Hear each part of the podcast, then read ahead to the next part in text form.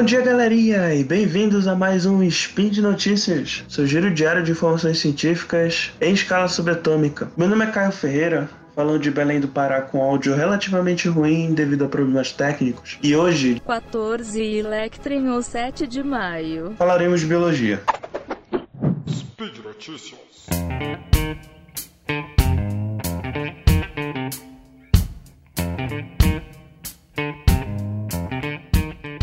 Bem, eu sei que vocês deviam estar acostumados a me ouvir falando de alguma notícia agora. Provavelmente era o que vocês estavam esperando. Afinal, o nome do podcast é Spin de Notícias. Mas hoje eu tenho algo diferente para vocês. É, todos nós estamos passando por um momento bem singular nas nossas vidas atualmente.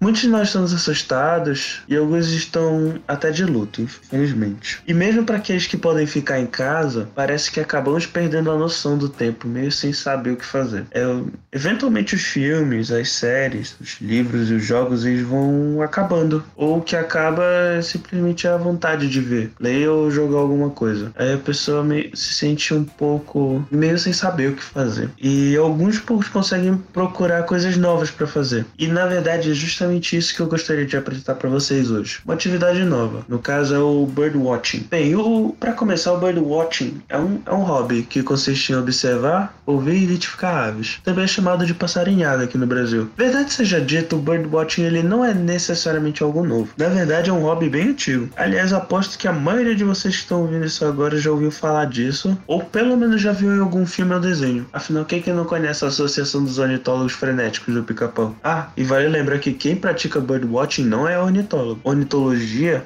é um ramo da zoologia que estuda as aves. Quem pratica birdwatching é geralmente um entusiasta, uma pessoa que faz isso por, por hobby. Às vezes tem também outros biólogos que fazem birdwatching porque gostam de aves. Eu, por exemplo, conheço vários que fazem e eu até tenho vontade de fazer. Mas o que, que a pessoa precisa para fazer birdwatching? Em quem já pratica birdwatching geralmente tem binóculos ou câmeras com lentes teleobjetivas que ajudam a, a visualizar aves que estão mais longe e tirar fotos para facilitar a identificação. Se você, se você que está ouvindo já tem tem algumas dessas duas coisas, bem, parabéns para você, já é um, algo bem mais fácil para fazer atividade, né? Mas se você não tem, não se preocupe, porque isso não é, não é necessário. E você não precisa comprar também um binóculo ou um, uma câmera só para poder fazer isso. Às vezes até a câmera do celular, dependendo do seu celular, já dá para já dá para utilizar. Ou você pode fazer isso a olho nu mesmo. Tanto que, tanto que várias aves chegam perto o suficiente para que possam ser identificadas a olho nu. E não só isso, é, visualização não é a única parte do birdwatching. A audição também é um ponto muito importante. Então é, então é muito importante ficar calado para poder ouvir o, o canto ou as vocalizações das aves. Aliás, vale ressaltar que apenas pássaros cantam. No caso, cantam melodias, como um sabiá, um bentivi, um canário.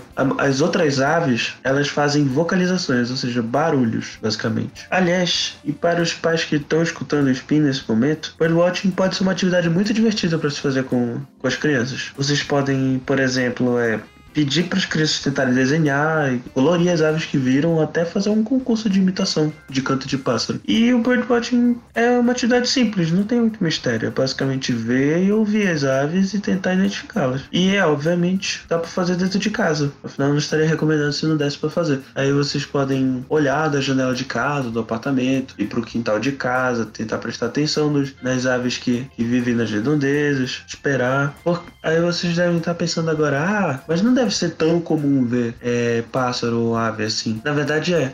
Na verdade, é muito comum, sim. Bem, o mais legal disso tudo é, obviamente, quanto se aprende sobre esses bichinhos legais. E não só isso. Como eu acabei de falar, vocês vão reparar com toda certeza o quanto nós entramos em contato com aves todo dia, mesmo sem sair de casa. Às vezes a gente está tão preso na nossa rotina que a gente não repara o que acontece ao nosso redor, especialmente com bichos. Vocês vão ver que ver, ver aves é até mais fácil do que, do que parenta. E uma dica para vocês: a maioria das aves diurnas elas começam a cantar bem cedo. Então, um bom horário para praticar o birdwatching, por exemplo, é entre 5 e 7 horas da manhã. É um pouco cedo, eu sei, mas às vezes eu acho que não custa acordar um pouquinho cedo para tentar ouvir o canto dos pássaros ou ver os pássaros. Eu acho, eu acho recompensador. Mas enfim, vocês devem estar pensando, ah, como é que eu vou identificar essas aves e tal. Eu não conheço canto de ave, não sei como é que um bem-TV é, não sei, alguma coisa assim. Calma, calma. Eu vou ajudar vocês nas identificações eu fazendo uma recomendação muito precisa. O site Wikiaves. E para quem não conhece o site,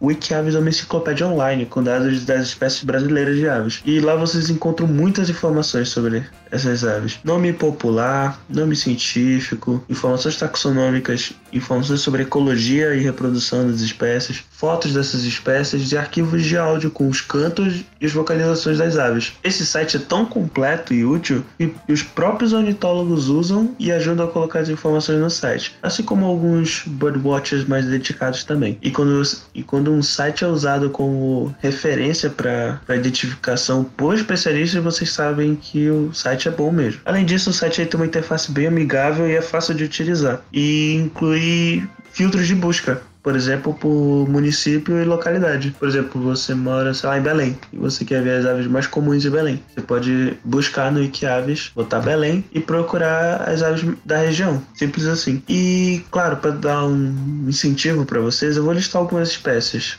é, de aves para vocês. Sem contar algumas aves exóticas, como os pombos e os pardais, as aves mais comuns no Brasil são o bem-te-vi, o sabiá laranjeira, a rolinha roxa, o joão de barro, o sanhaçu cinzento e a andorinha pequena de casa. Claro, existem outras espécies comuns também que dependem das diferentes regiões do país. Por exemplo, aqui em Belém, jandaias são muito comuns de se ouvir. E para quem não sabe, jandaia é tipo um parente do papagaio e do periquito, bem pequenininho, muito barulhento. É bem comum de ouvir aqui no centro de Belém. E um outro, uma outra ave que a gente eventualmente consegue ouvir aqui em Belém, especialmente se morar perto de área de mata, são tucanos. Mas vocês também podem ouvir tucanos dependendo de onde vocês moram e até encontrar algumas aves um pouco mais difíceis de serem avistadas com um pouco de sorte. Por exemplo, com um pouco de sorte vocês podem ver um gavião voando ou até mesmo um beija-flor procurando alguma planta perto da sua casa ou do seu apartamento. Bem, por hoje é só, pessoal. Lembrando que eu deixarei o link do site de alguns textos bem legais sobre birdwatching aqui no post. Não se esqueça de comentar o que vocês encontraram ou escutaram e podem mandar desenho também nos comentários. E como vocês já devem saber, esse podcast só é possível de acontecer por conta do seu apoio no patronato do Request, tanto no Patreon quanto no Padrim e no PicPay. Um grande abraço virtual, sim, porque é melhor evitar contato, né? Observem, escutem e respeitem as aves, lavem sempre as mãos, fiquem seguros e fiquem em casa e até amanhã.